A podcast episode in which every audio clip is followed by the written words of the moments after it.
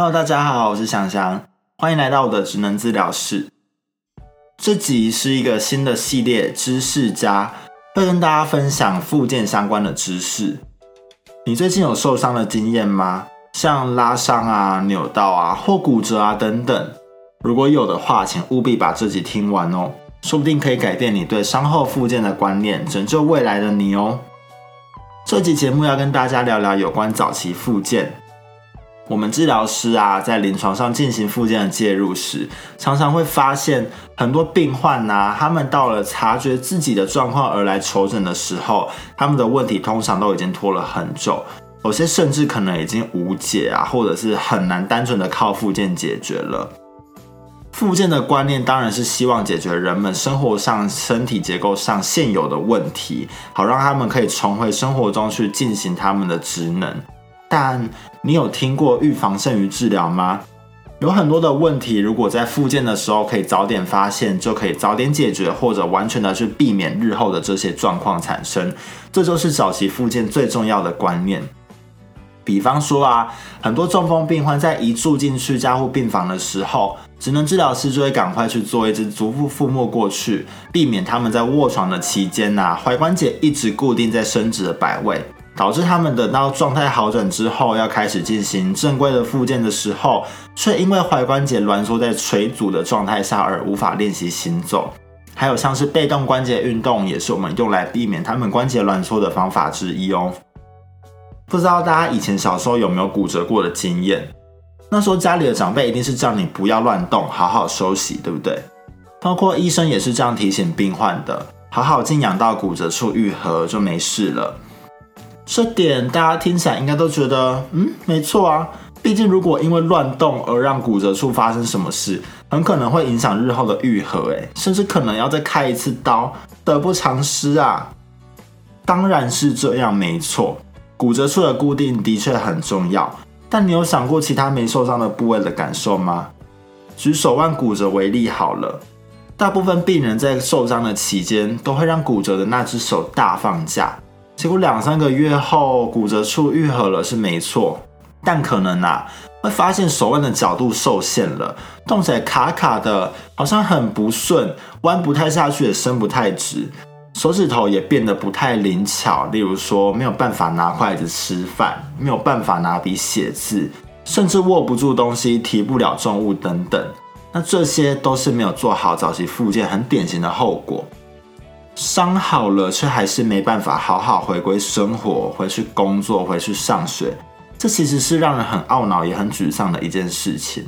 虽然说像肌力、肌耐力、灵活度、协调度这些，都可以透过日后密集的复健或者是运动的训练，回到接近原本的状态，但像是关节挛缩啊、肌肉纤维化这类的问题，就并不是那么好处理了，甚至可能会跟着你一辈子。诶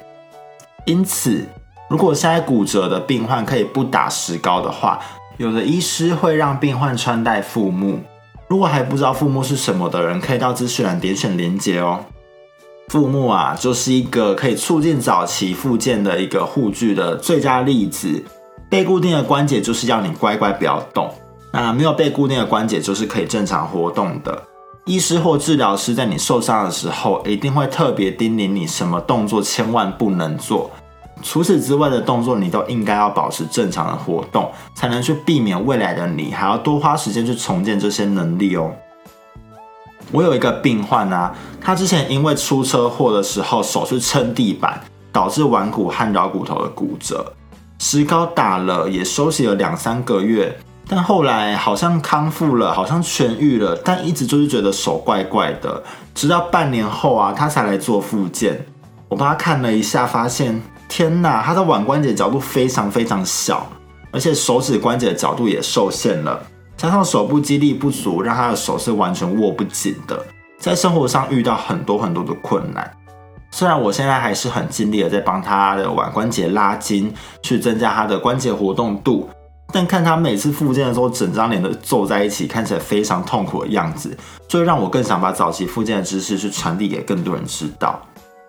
上礼拜啊，我在 Instagram 上更新了职能课的文章，不知道大家有没有看？是关于组织伤害与疼痛，里面提到了急性伤害处置 Price，但其实现在更提倡的是 peace and love，其中 peace 是属于急性的处置，love 则是亚急性期的介入方针。详细的内容我一样放在资讯栏的连接里哦。亚急性期的 love 介入方针，L 代表适度负重，O 代表保持乐观，V 代表有氧运动一代表运动训练。可以看出和以前的观念有很大的差别。在伤害的亚急性期啊，以前都会觉得，哎，就好好休息，好好静养就好。但现在反而会希望病患可以好好的动，有限制的动，有控制的动，才能让你的血管长好，促进它的修复，才可以让你的肌力去维持，甚至增加，避免日后的伤害，而不是一直无限度的休息去造成你的能力上的退化。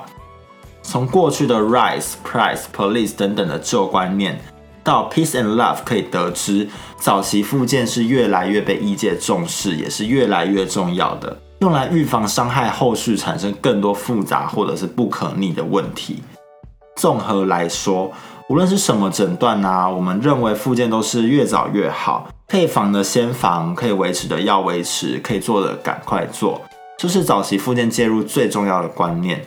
至于各个不同的疾病要怎么复健，或者是早期复健可以多早开始，甚至说骨折的病患在什么时间点，他的骨折处可以承重到什么程度，可以做到什么样的活动，这些我相信在你受伤去求诊的时候，医师甚至治疗师都会做很详细的卫教。那这集就不说太多，以后如果有机会跟大家做疾病的介绍的时候，我再来细讲。那听完今天的内容，不知道有没有颠覆你过去对伤后复健的看法呢？伤后的静养和休息当然是必要的，但接下来的早期复健才会真正大大影响你日后的状况。因此，早期复健如果做得好，不就是拯救了未来的你吗？一来就不用那么辛苦的去复健，二来也可以免去一些不可逆的后果。早期复健是不是好棒棒啊？